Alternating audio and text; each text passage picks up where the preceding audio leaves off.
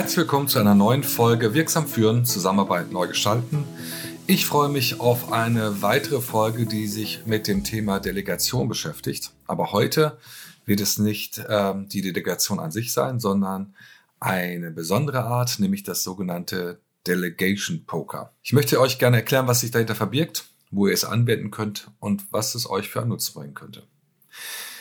In der letzten Folge habe ich bereits die verschiedenen Delegationsmodi beschrieben und das werde ich hier nicht noch einmal tun. Ich bitte dich also entweder die andere Folge, die vorherige Folge noch einmal zu hören oder entsprechend zu googeln. Dann findet man auch die verschiedenen äh, Delegationsmodi. Ich werde sie hier noch einmal ganz kurz benennen und dann nur noch auf das Delegation Poker an sich eingehen. In der äh, Delegationsmodi-Folge habe ich die äh, sieben Unterarten beschrieben, nämlich mitteilen, erklären, konsultieren, vereinbaren, beraten, übertragen oder delegieren. Und das Delegation Poker sieht vor, dass äh, Führungskräfte mit ihrem Team oder Teams untereinander sich nicht auf der Ebene der Diskussion annähern, wie sie gewisse Entscheidungen treffen wollen, sondern dass sie es pokern. Und was damit gemeint ist, möchte ich nun erklären. Das Spiel geht so, dass wir zunächst sieben Karten haben. Die kann man inzwischen auch gut im Internet bestellen oder man fertigt sie einfach an, indem man Moderationskarten oder ähnliches nimmt und die verschiedenen Delegationsmodi dort draufschreibt. Und dann sucht sich ein Team eine Entscheidung mit seinem Vorgesetzten, mit der Führungskraft aus, die sie beraten wollen, wie sie damit umgehen wollen. Wir nehmen einen Klassiker, den liest man auch häufig in der Literatur äh, wie wollen wir mit dem Urlaub umgehen, mit dem Einreichen und, und Genehmigen von Urlaubstagen. Da gäbe es jetzt ja verschiedene Möglichkeiten von Mitteilen, dass äh, mitgeteilt wird, äh, dann und dann hast du Urlaub zu nehmen oder der vollständigen freien Wahl, äh, wann ich Urlaub nehme. Ich informiere auch gar keinen und mache einfach Urlaub und damit ist ähm, die Entscheidung gefallen. Und um sich so einem Thema anzunähern und auch die eigene Kultur der Führung in einem Team nochmal zu reflektieren, sieht das Spiel vor, dass äh, ein, eine grundsätzliche Entscheidung auserkoren wird, dass die Teammitglieder jeder dieser sieben Karten haben und für sich einmal überlegen, äh, was wäre für mich eine Art der Entscheidung, mit der ich am besten klarkäme, die ich am besten fände.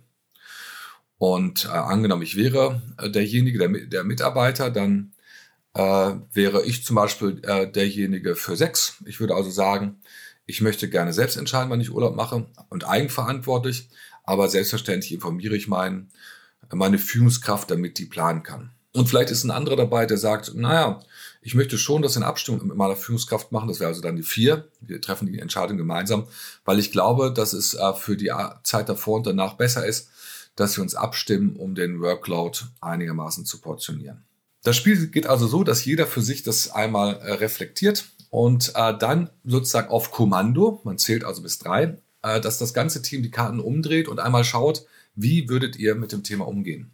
Also angenommen, du bist die Führungskraft, du hast deine sechs oder acht Teammitglieder und dann siehst du plötzlich, zu welcher Entscheidung die gekommen sind. Und das Spannende an dieser, ähm, an diesem Modell des Delegation Poker ist für mich, dass man erstmal eine Einigkeit und eine Art Kalibrierung äh, herbeiführen kann, wie ein Team geführt werden möchte, wie vielleicht auch die unterschiedlichen Persönlichkeiten geführt werden möchten im Team und auch, dass es eine Art Kalibrierung des, der Teammitglieder untereinander äh, gibt, wie wollen wir eigentlich mit gewissen Entscheidungen umgehen, was wünschen wir uns eigentlich. Und beispielsweise könnte man den Regeln des, ähm, des Delegation Pokers folgend auch dann sagen, Mensch, derjenige mit der höchsten Zahl äh, den nimmt man mal aus dem Team mit äh, und der diskutiert und tauscht sich mal mit demjenigen oder mit derjenigen aus, die die niedrigste Zahl gewählt hat und diskutiert mal, wie bist du eigentlich auf diese Entscheidung gekommen. Das gibt eine hohe Transparenz äh, über das Thema Führung und kann dann zum Beispiel auch in einem Delegation Board münden, was ich in einer weiteren Folge einmal erklären werde. Das Delegation Poker ist aber auch noch ähm, in einer anderen Art, also in einer kleineren Art, ähm, durchaus nutzbar.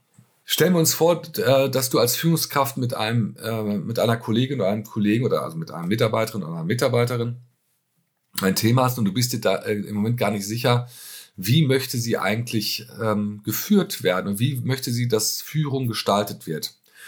Und wenn das zum Beispiel eine Fragestellung wäre und Delegation dabei sicherlich eine Rolle spielt, weil Delegation spielt in Führungskontexten immer eine Rolle, dann könnte man auch das zu zweit spielen und sagen, Mensch, wir machen mal Folgendes, ein bisschen anders als sonst. Wir haben die und die Entscheidung vor uns, die ist relativ prototypisch, vielleicht auch symbolisch für unsere Zusammenarbeit. Und wir nehmen uns mal die Karten und äh, ich sage dir mal, wie ich es gerne delegieren würde an dich und du sagst mal, wie du es gerne mitgeteilt, delegiert bekommen würdest. Und dann kann man das ja auch durchaus spielerisch machen und zur gleichen Zeit werden die Karten umgedreht.